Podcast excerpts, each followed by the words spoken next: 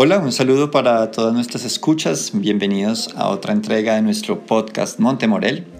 Hoy, eh, en el subcapítulo de Voces de nuestra comunidad, tenemos a eh, dos mamás invitadas a ser parte del programa de hoy.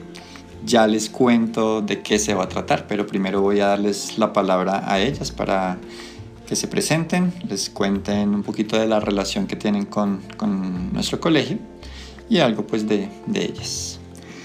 Eh, bienvenidas y adelante. Bueno, gracias Diego por la invitación. Eh, mi nombre es Luz Elena Cárdenas, yo soy la mamá de Luis Guillermo Hernández de décimo, de Guille. Eh, yo soy comunicadora social de la Universidad Autónoma de Bucaramanga, organizacional. luego del de, grado trabajé mucho tiempo en ventas en un laboratorio farmacéutico y luego me dediqué a mis hijos, a los colegios por los que por traslados de ciudad han pasado nuestros hijos. Estoy desde hace tres años en la Asociación de Padres de Familia y pues muy contenta de participar en este tema y en, en este podcast. Bienvenida. Gracias. Bienvenida. Bueno, hola a todos nuestros escuchas. Yo soy Claudia Marcela Cuervo Garzón, la mamá de Cielti Sofía Donado de grado octavo. Llevo eh, en el colegio, llevamos en el colegio desde que Cielti estaba en preescolar, ya no sé cuántos años son, pero muchos.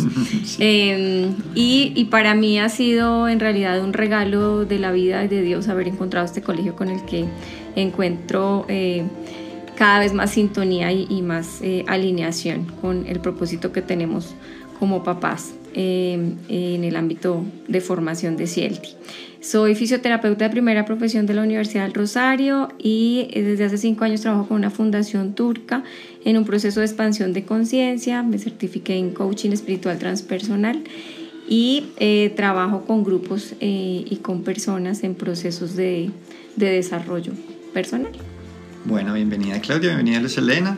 Muchas gracias por haber atendido, digamos, este llamado, esta invitación a todos los padres que nos escuchan, no solo del colegio, sino a nivel general, eh, pues agradecerles también el interés en, conocer de estos temas, de la percepción de padres de familia, que siempre, siempre va a ser muy constructivo, eh, no solo para nosotros como maestros, eh, sino en general para la comunidad, porque siento que la, pues la educación es, es nuestra herramienta para gestionar muchos procesos humanos. Así lo, lo, entendemos y parte de que estén acá pues fortalece bastante, bastante esto. El tema de hoy, como les decía, eh, está asociado con el sistema de evaluación y quisimos hoy abrir la convocatoria para que habláramos de esa percepción que como papás, como mamás, tenemos del, el sistema de evaluación eh, del colegio, las famosas notas. Eh, y pues dado también que estamos cerrando año, estamos en una eh, semana de cierre de procesos académicos y bueno, pues ahorita viene todo el tema de, de notas, vienen los procesos finalizando, las charlas también de parte de papás con los hijos, la revisión de eh, procesos académicos, de procesos personales, es una, eh, es una época del año especialmente dada a esto. Entonces consideramos muy importante pues haber abierto este espacio y, poder en torno a algunas preguntas eh, dar nuestro, nuestro sentir, nuestra percepción y que pues siempre con la mira de, de, que sea muy constructivo. Entonces, el tema de las notas desde la percepción de papás Vamos a empezar con una pregunta que la queremos compartir y es, eh, bueno, digamos, eh, partiendo de un sistema de evaluación como el que tenemos en este momento en el Colegio Montemorel, que es un sistema de evaluación alfanumérico. Eh, esto se traduce en que tenemos un, un, rango, digamos, para valorar los desempeños de 1 a 5 y cada digamos, dentro de ese rango está asociado a un sistema eh, de...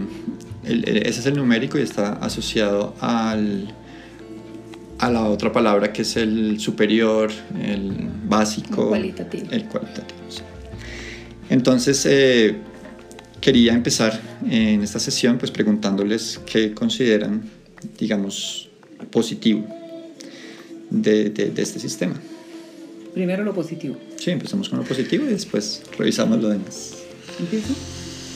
Bueno, pues lo positivo eh, de esto es que pues es una medición ¿no? para los eh, alumnos eh, del desempeño que los hace motivarse para hacer sus trabajos, sus proyectos.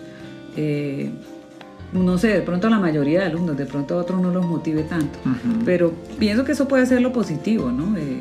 es tener como un control o como un seguimiento para saber cómo, eh, en qué proceso y cómo van las cosas con determinadas materias y con, en, realidad con el desempeño global de nuestros hijos. ¿Tú qué sí, yo considero que eh, lo positivo es pues como dice la premisa, lo que no se puede medir pues no tiene posibilidad de mejorarse. Entonces, eh, el establecer este o cualquier otro método de, evaluación, lo que debería pretender y lo bueno es que permite que llevado a la reflexión y con los análisis suficientes, pues se puedan generar estrategias diferentes o se mantengan y se consoliden las que ya se tienen, eh, en pos de que cada estudiante pues pueda lograr esa calificación Em, no solamente de calidad ni de forma y de fondo, sino esa calificación propia que en su ser quede cumplí estoy cumpliendo, no estoy cumpliendo, eh, debo cumplir, quiero cumplir, que pueda dar respuesta a todo eso. Entonces, finalmente, como elemento de evaluación, me parece suficiente y me parece positivo.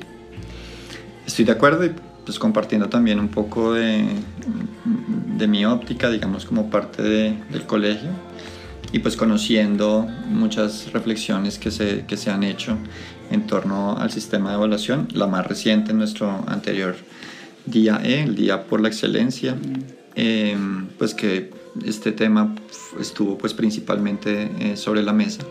Pues para los maestros también es, es, es un poco eso, ¿no? Es, es un sistema que, que, que nos permite mm, dar cuenta del proceso. Y pues, dada, digamos, la tendencia humanista del colegio también, eh, me pareció muy interesante y lo, traigo aquí, eh, de poder, eh, digamos, rescatar un sistema de evaluación que, que evalúe procesos, que, pero que no evalúe para nada a la persona, digamos, como tal. separamos muy claramente el, el hacer los procesos académicos de la persona. Y eso es un trabajo fuerte porque normalmente no es tan fácil. No es tan fácil que, digamos, de pronto por, por experiencias de casa, experiencias de papás en, sus sistemas educativos donde cada uno fue criado, mm. pues se relaciona. Normalmente son dos cosas que van de la mano y, yo creo que por eso también a veces se le tiene tanto miedo a que seamos evaluados. Y es... Eh, si yo me saco uno, me estoy diciendo que soy así o así. Eh, y aquí eh, nos esforzamos mucho por decir, no, un momento, tú como persona eh, estás... De no etiquetar. Sí, exactamente. Como persona estás libre, digamos, de, de etiquetas al respecto. Lo que nos está hablando un 1 o, o, un 5 son es de un, de un proceso académico que estás llevando a cabo. Y que además está estandarizado, digamos, por un concepto colectivo. Ajá. Pero si partimos de que cada, es un, cada estudiante es un individuo, claro. pues ahí ya se, se baja esa ansiedad por tener el, el estándar. Eh, quería dar otro punto positivo y es en el método de evaluación el hecho de que haya autoevaluación, coevaluación y heteroevaluación, pues hace que sean, perdón, tres miradas diferentes de un mismo proceso. Y entonces ya no es como de pronto en nuestra época que quien calificaba era el profesor bajo sus normas, bajo su observador y los demás pues podrían tener otra, otra opinión y, y no era escuchada. Igual, por ejemplo, en el tema de, de proyectos al final, que también los papás tenemos la posibilidad de rendir cuentas o de contar cómo fue el proceso y de decir, por esto que vi a mi hijo trabajando en la casa, esforzándose, o el ocho durmiendo, pues debe o merece esta u, otra calificación. Entonces, eso de ese complemento me parece muy nutritivo. Sí, es bastante constructivo. Claro, la autoevaluación es importantísima. Sí. porque a la larga, y yo les digo mucho a, los estudiantes, eh, a la larga eres tú el que sabe si sabe o no sabe. y, y, digamos, optar por un sistema de evaluación en este momento que según nuestro manual está en un 20% eh, del 100% del, del, del, desempeño, digamos, total de la materia. Pues, y yo pues que, que me comunico, digamos, con, con, con, en foros, digamos, con experiencias de otros colegios, a veces uno dice 20% y le abren los ojos. Dice, eso es como mucho. Se están arriesgando de pronto demasiado, como... Y la pregunta siempre es, y que no, aquí nos hacemos también, es cómo hacemos para que esa autoevaluación sea una autoevaluación consciente, sea una autoevaluación no de profe que necesito para pasar, cuánto me hace falta y me pongo, eh, sino bueno, es abrir cada vez más esos espacios de, de comunicación, ¿no? Sí. Que no sacar, o sea, claro, el, el, digamos lo que se ve en un boletín es un número, pero eh, sacar de ahí muchos procesos humanos y muchos procesos de comunicación, de reflexión, de autoobservación, que, que, que la punta es a generar conciencia, básicamente. Sí, así es. Eh, Luz Elena, ¿tú cómo ves el tema como de la autoevaluación?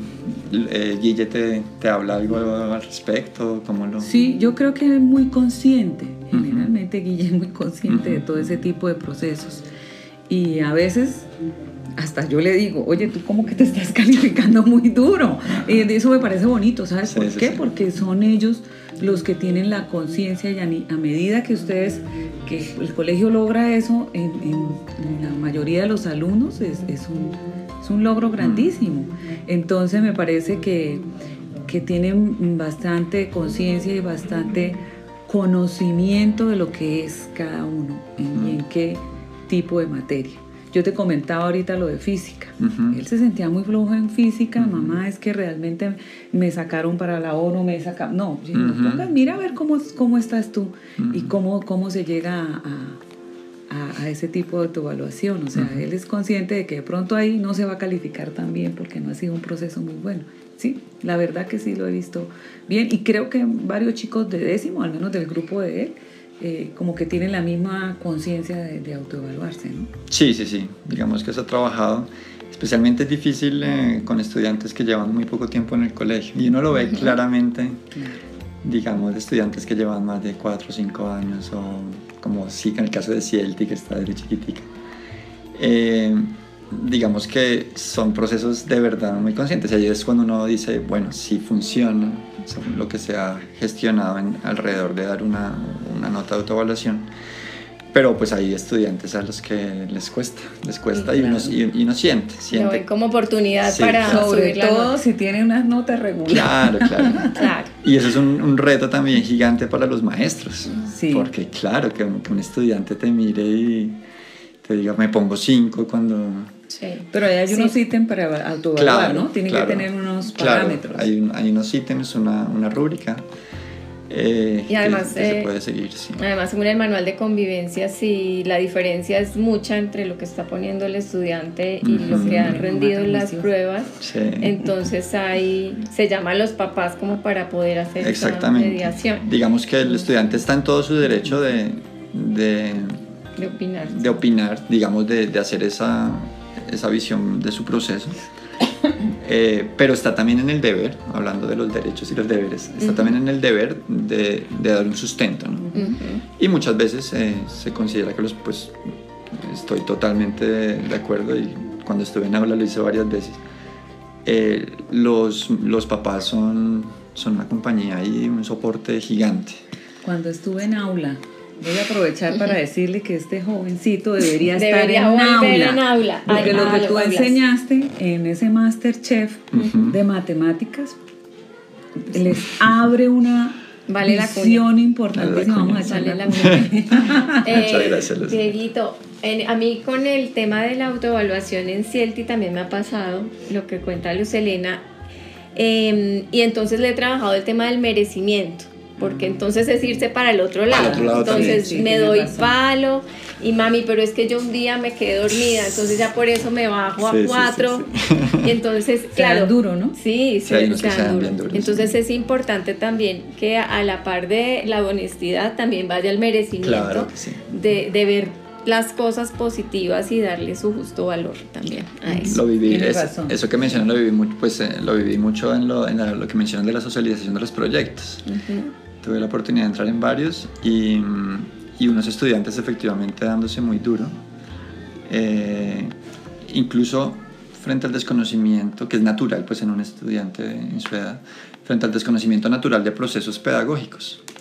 Eh, y creen que, no sé, porque tuve muchas dudas, entonces, porque tuve muchos tropiezos, entonces me bajo.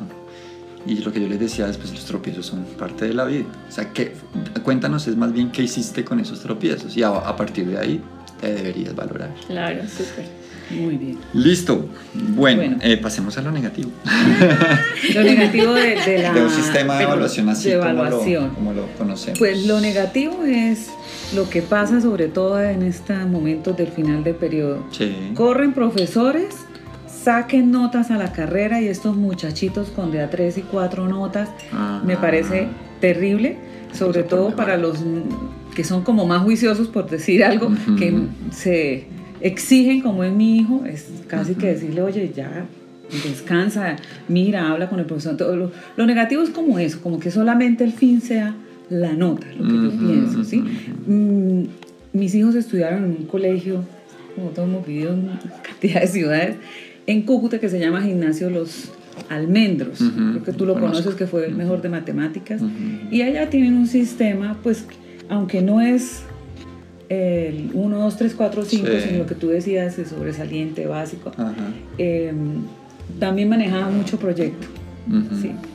La- allá el problema era que las evaluaciones podían ser de 50 puntos para un muchachito de tercero primaria, de todo lo que tú te imaginas, selección múltiple. Entonces era demasiado el, me parece que era, es como ya cuando es como la maquinita para que los chicos tenían el otro sistema, pero por el otro lado hacían toda esta cantidad de evaluación. Entonces no me parece.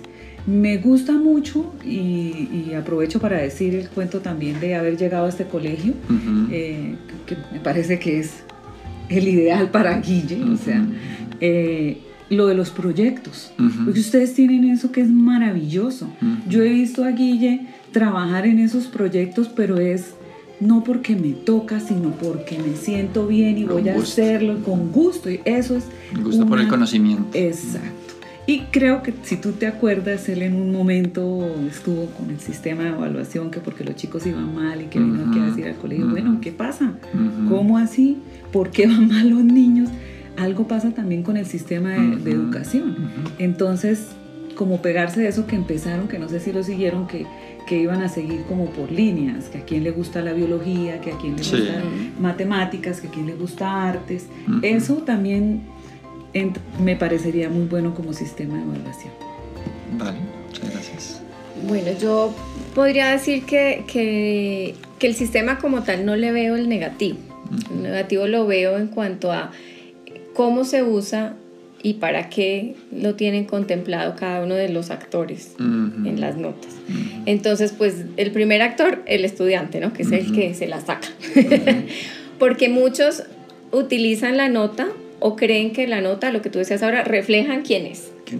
Y empiezan en un tema, por ejemplo, de comparación por debajo, por arriba, y terminan es viviendo para la nota, estresándose por la nota, que porque sí. fue más alta, que porque fue más bajita, que porque necesito, y, y olvidan el proceso pedagógico eh, y la falta de, digamos, de, de valoración de lo- del esfuerzo, como decíamos ahora, entonces se pierde porque termina siendo la nota. Eh, el otro actor, pues es el profesor, que es el que la pone.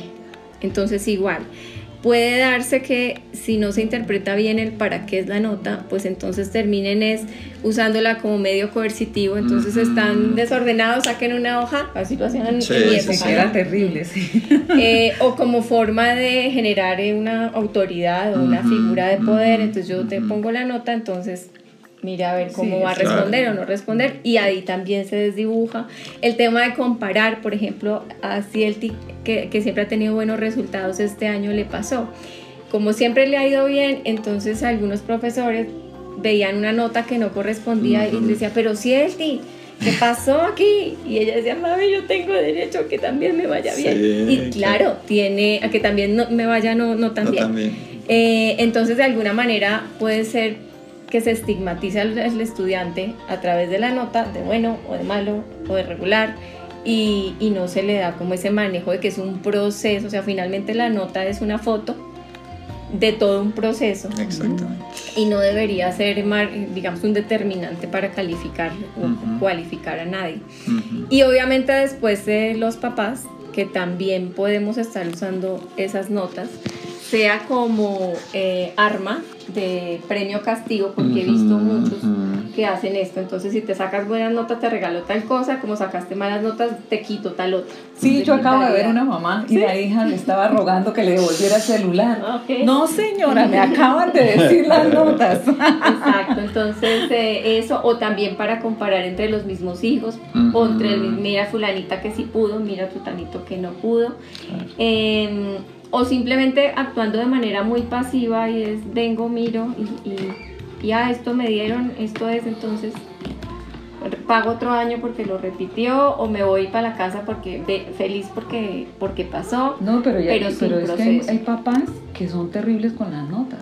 Mm. Tú que tienes una gama, o sea, les pegan a los y hay todavía. Sí, sí, Y aparte de que bueno, que sea el castigo, entonces no, sé si sea una fijación que tiene uno como papá porque viene como tú dices con todo el sistema de que si es 1 4 3 5 y no ve todo lo que este muchachito ha venido aprendiendo y cómo como persona además es una persona divina. Claro, claro. Yo creo que se, se, deriva mucho de se deriva mucho de los miedos también. Yo creo que pues yo no soy papá, pero, pero intentando un ejercicio empático cuando... ¿Cómo que no es papá y tiene todos estos hijos aquí? cuando, cuando, se presentan estos casos que tú dices de, Porque a nosotros a veces, claro, es un lenguaje, digamos, eh, este tema del castigo y el premio desde casa, es un lenguaje que muchas veces eh, los papás no, no hablan abiertamente aquí en el colegio, pero que el estudiante trae, ya él conoce cómo son las cosas en su casa.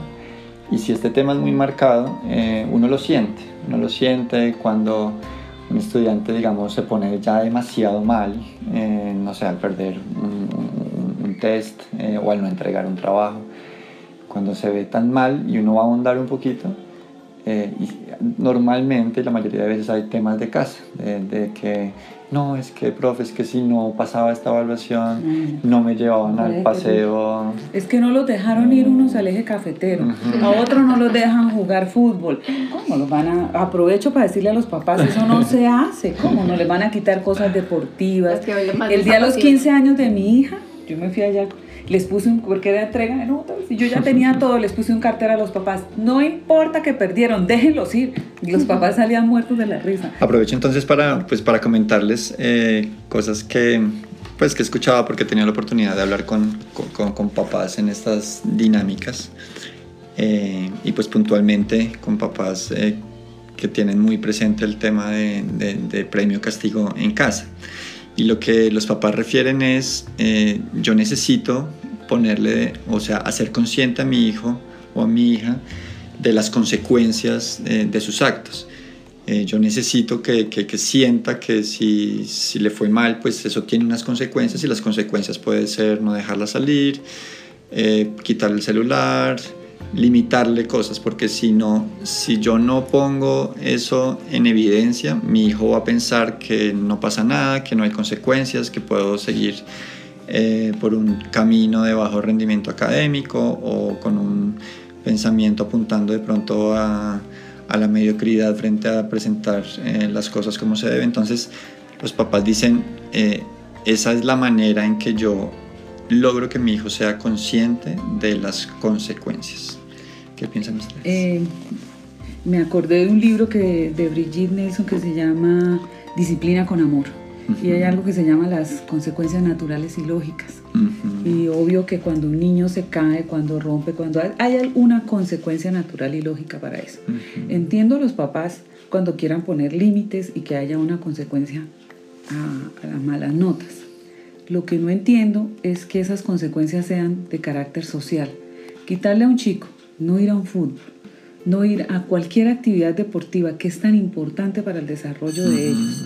O sí, una fiesta, una reunión con amigos donde tienen la oportunidad de socializar y de ser felices no me parece que sea una consecuencia. De pronto sí, no sé, darle menos plata, quitarle un celular, eh, es como determinar el tipo de consecuencias que tiene. Pero, por ejemplo, ahora pasó con el eje cafetero, que mm, fue un viaje maravilloso para estos chicos, que tienen la oportunidad de salir, de pasar una semana, de disfrutar, y varios no los dejaron ir por las notas. Y eso que yo me puse intensa con ese chat. Pero no, ya cuando el papá tiene esa preconcepción es muy difícil.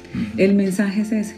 Sí, tengan consecuencias, pero piensen en el tipo de consecuencias, porque nuestros hijos, antes que nada, deben ser unos chicos felices, sociales, autónomos. Yo pienso que eh, depende mucho también del momento eh, de la vida del chico. O sea, no, podemos hablar lo mismo de cómo manejar esa situación en un niño de preescolar, de quinto de primaria, de octavo, de once. Y también depende mucho de cómo se han generado las relaciones al interior, ¿no? Entonces, pues, pues eh, ir a juzgar cómo se maneja en, cada casa la norma, la restricción, el cumplimiento, pues es, es delicado, pero sí lo que yo pensaría es que los límites no se ponen al final ni después de un resultado. Los límites son proactivos, son antes de, ¿sí?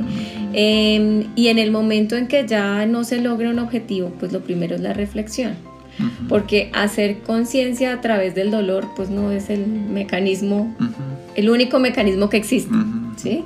Si yo hago conciencia a través de que entonces no vas a volver a hablar eh, con tus amigos, no vas a volver a prender un televisor, no vas a ir a lo que te apasiona, que generalmente son las actividades extracurriculares, pues lo que estoy haciendo es reprimir de alguna manera eh, y finalmente pueda que responda el chico y que levante sus notas, pero va a ser infeliz en el camino. Claro.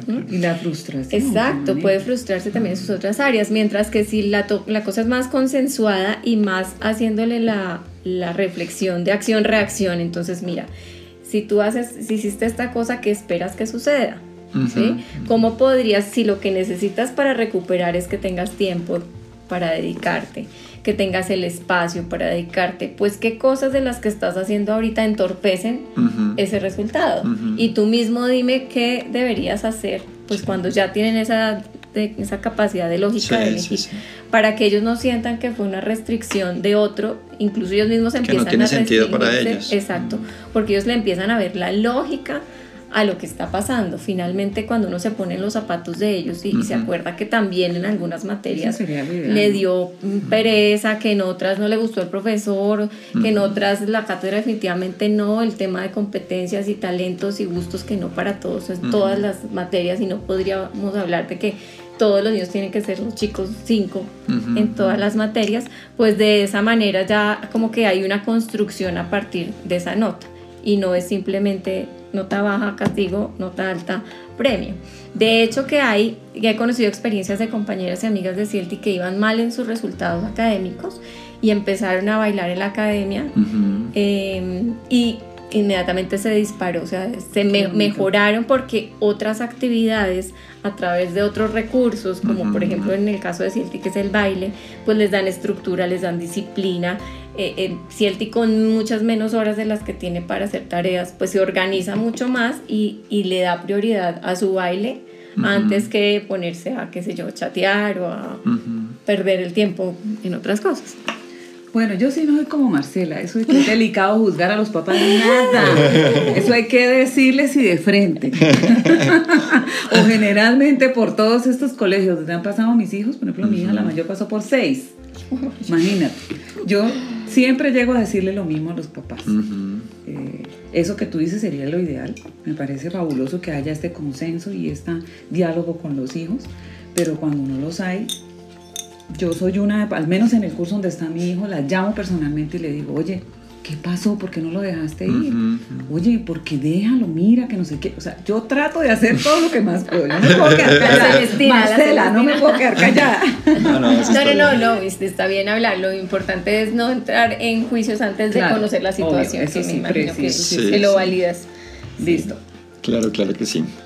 Eh, sí, me, hiciste pensar en, en el tema, pues, de, ya, cerrando lo que acabaste de mencionar, eh, pues, como docente hay algo que me, que me, apasionó mucho y es cómo uno puede usar el error para, para generar crecimiento, ¿no? Sí. Entonces, pues también creo que es el espacio para enviar la, la, invitación a todos los papás de que eventualmente ahorita a final de año tengan sus hijos algún tropiezo académico, alguna nota baja, aprovecharla, porque es que ese es, ese es un punto en el camino muy valioso, no solo para el proceso personal de cada estudiante, sino en la relación padre-hijo, mamá-hijo, de que podamos mostrarle al, a, a, nuestros hijos de que estamos presentes en ese tropezón y de que a partir de ahí eh, se puede generar mucho fortalecimiento también como persona.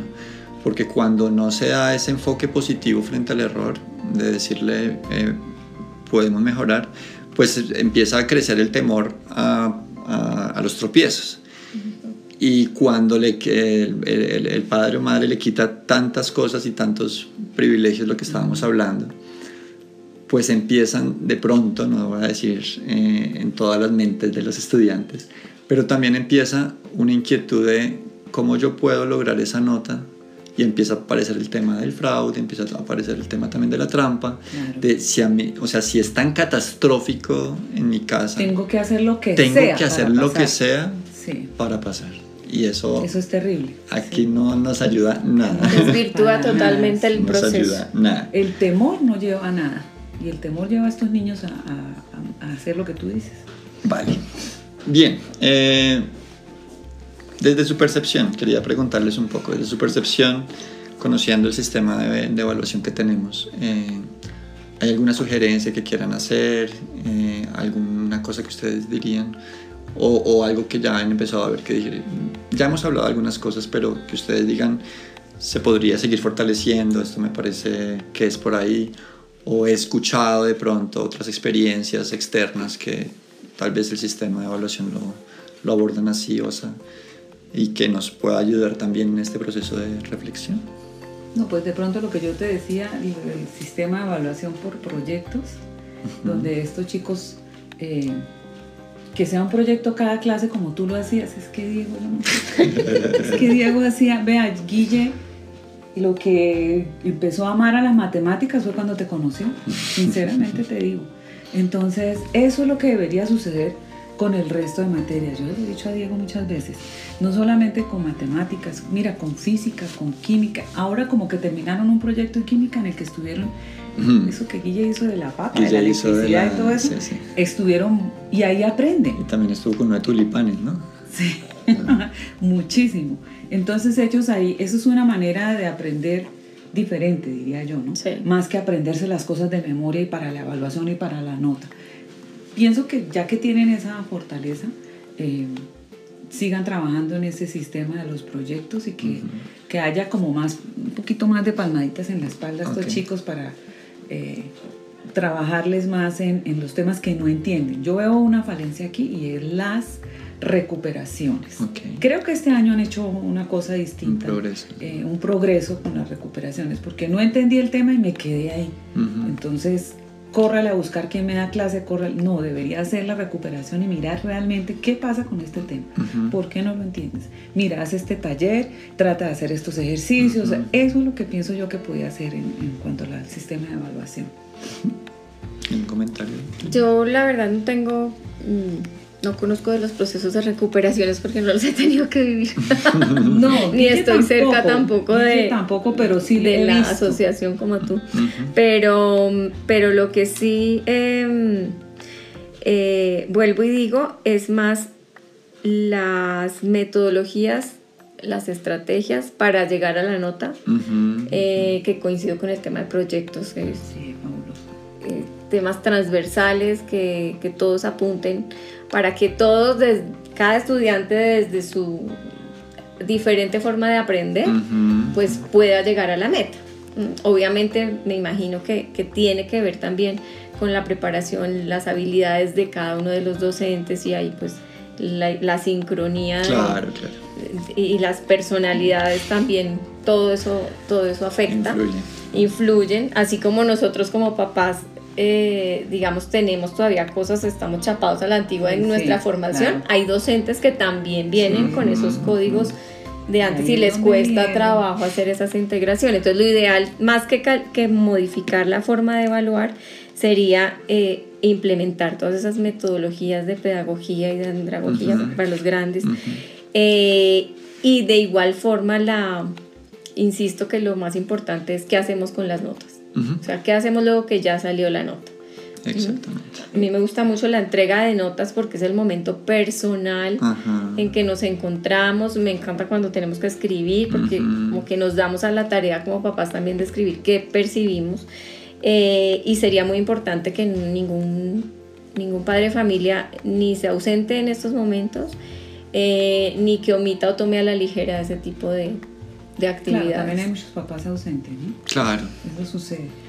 es un tema preocupante cada vez más. Eh, eh, Gloria me había mandado un audio que en primaria, como yo no tengo esa, Ujú. eh, que en primaria eh, es distinto, sí es como más por los proyectos y no sé cómo sea el tipo de evaluación. Sí, digamos que eh, por la experiencia que tenemos, eh, los proyectos en primaria llevamos casi 12, 13 años eh, implementándolos juiciosamente. Entonces ustedes tienen la conciencia de que proyecto en primaria y pasan a bachillerato donde ya la cosa es un poquito más... Exactamente. Ahorita eh, el reto no es, no es algo que no, digamos que ya también hace unos años existe, eh, pero es cada vez eh, meter más en la, en la vida cotidiana académica el tema del, de- del proyecto que, que trae una diversidad en el tipo de evaluación, como lo mencionaba Claudia.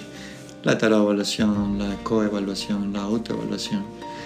Eh, y de qué manera la evaluación, y eso si hay, si hay maestros escuchándome, saben que, que, que lo hemos eh, hablado mucho, es de cómo esos procesos de evaluación son unos procesos graduales ¿no? y, y- y que de verdad acompañen todo el proceso. Ese es el, es el gran ideal. Los maestros saben que llegan al Montemorel y, y- y es un reto también el, el de construir muchas cosas que, que es normal que tra- te traigan de otros trabajos, o si es su primer trabajo, que es normal que traigan de su experiencia como estudiante, porque uno normalmente tiende a replicar, ¿no? Eh, así me Claro. educaron yo, y no es, no es algo casi tan a voluntad, sino que casi que automáticamente, en piloto automático uno lo que tiende a hacer es a replicar. Entonces ahí es un, un trabajo de conciencia en el que estamos también y estoy personalmente Claro, empeñado en, en acompañar a los maestros porque no es fácil. Se les hace la inducción, pero de todas maneras en el proceso... Exactamente, hay que hacer un acompañamiento súper, súper importante. Bien, bueno, ya cerrando un poquito, eh, no sé si tengan otro comentario del tema que quieran compartir, también de cómo ustedes en, eh, en casa lo viven. Tenemos una particularidad y es que pues tanto Guilla como Cielti son, son estudiantes que a nivel académico eh, muy responden bien, ¿no? muy bien. Antes yo tengo que decirle, no, no haga tareas, vamos a equitación. ¿no? el, el dueño de, de la academia eh, eh, donde Guille practica equitación dice que yo soy la mamá que todo hijo quiere tener y que Guille es el hijo que toda mamá quiere. Porque él no quería, por ejemplo, hacer un salto, porque generalmente en esos concursos, un break chiquitico, eh, son todo el día. Saltan por la mañana y el último salto es como a las 4 de la tarde. Sí.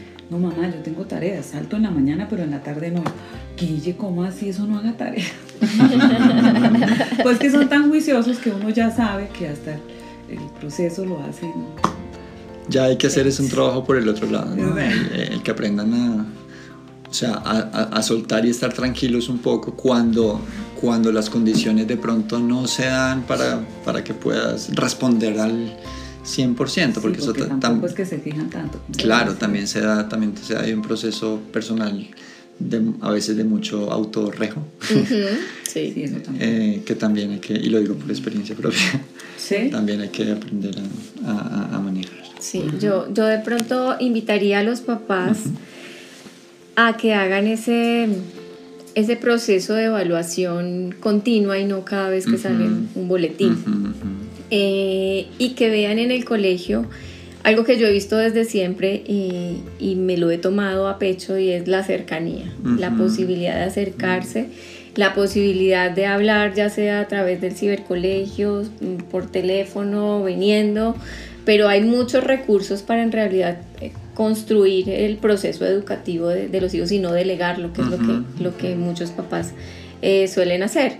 Em, porque si, si uno como papá está pendiente en realidad del proceso de formación, no académico, sino de formación de, su hijo, pues puede ver ciertas cosas em, que, que desde su óptica también puede transmitirlas al colegio y construir entre todos, papá, hijo, colegio, las, las soluciones, las herramientas, las estrategias. Eh, volviendo al tema de Cielti, este año, por ejemplo, eh, pasó eh, con una nota que ella me mostró y me dijo, mami, pero es que mira, esto está bien respondido. Y yo la miré y yo decía, wow, ¿no? O sea, yo soy súper, yo le pondría cinco, claro. y entonces fui a hablar con, con la docente y, y, y, la profesora me dice, pero es que yo esperaba más de Cielti. Entonces eh, yo le digo, bueno, pues esa era la expectativa.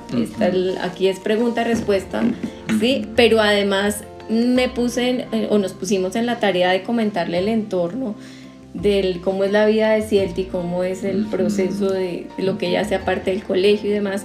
Y, se dio la oportunidad, que sé que en muchos colegios, porque lo he vivido con mis sobrinos, no se da, no se permite, de que, de que la profesora dijera, ah, ya, claro, ok.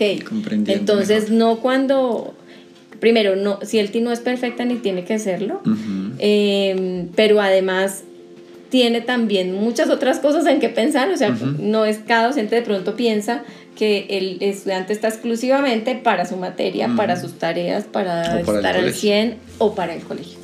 Eh, pero sí se permiten esos espacios eh, dentro del respeto, dentro de la honestidad, dentro de, de, todo, de la comunicación asertiva, que se pueda seguir construyendo. Entonces aprovechar, que aprovechen este colegio, que aprovechen este espacio, que aprovechen esa cercanía, eh, obviamente haciéndose también responsables de la gestión y no, y no solo siendo pasivos sacando el bolsillo y, recibiendo un papel de muchas veces, vengan muchas veces. Qué buena manera, pues me parece una muy buena manera de, de, cerrar, digamos, ese mensaje a, a, la comunidad de papás. Luz Elena, no sé si quieras mandar un mensaje. Pues ya mandaste varios. de rejo. Y de frente. De frente. y así dándole el rejo no, a los No, pues realmente lo que dice Marcela es cierto. Eh, aquí hay una ausencia grande de papás. Nada más para que estén en la asociación, siempre estamos las mismas. Para los eventos lo mismo, el mensaje sigue siendo de rejo. Vengan y no no dejen pasar esta oportunidad que estos chicos ya salen del colegio y, ya es, otro, otra vida. Es otra vida diferente y pues los papás debemos estar presentes. No sé cómo, desde la perspectiva de tu formación, eh, ¿qué tanto influye en estos adultos esta, esta vida de, de colegio? Escolar. Esta vida escolar. Claro, pues en la vida escolar se forma los primeros eh, rasgos de personalidad, más bien se forma la personalidad, ¿no? Eh, y dependiendo mucho de ese referente papá, mamá en un ejercicio de rendimiento, es decir, cómo en lo que yo tengo que hacer en la vida está mi papá y mi mamá como apoyo o como juicio, como juez, asimismo luego yo voy a ver todo. De hecho, yo traslado esa figura de poder que es mi papá y mi mamá a mis maestros, ¿sí? Y si ellos son de rejo, pues voy a ver también en mis maestros, seguramente voy a recibir rejo, ¿sí? Y, no comprensión y reflexión. Y después, entonces, esa figura de poder se la puedo ceder a mi jefe, a mi pareja, incluso a mis hijos, que ahora los papás le tienen miedo a los hijos también. entonces, finalmente, e, este proceso, por eso es que no es de académico ni de educación, sino es de formación general, o sea, es integral porque todo, todo está marcado por esa interacción de colegio, eh, familia y, niño, estudiante. Vale, muchas gracias. Muy, bien. Bueno, eh, pues ya cerrando entonces, eh, mi agradecimiento y el agradecimiento del colegio con ustedes dos, de atender este llamado, de estar tan presentes en los procesos eh, educativos del colegio. Y bueno, puntualmente de este espacio creo que tuvimos un espacio muy constructivo, agradable y estoy seguro que va a ser muy constructivo también para nuestra comunidad educativa e incluso muy invitado a las personas que estén escuchando esto a compartir esto en sus redes, eh, a compartirlo con papás también de otras instituciones, de otros momentos que pueden estar necesitando eh, algunas de las ideas, eh, frases que se dieron el día de hoy aquí. Un saludo también para mis maestros Montemorel, de que puedan a partir también de estos mensajes seguir en la reflexión y en la construcción constante de nuestra labor educativa. Gracias a ti, Diego. ¿No? Por invitarnos. Por invitarnos. Listo. Adiós, adiós. y nos vemos en otra entrega de nuestro podcast Montemorel. Chao, gracias.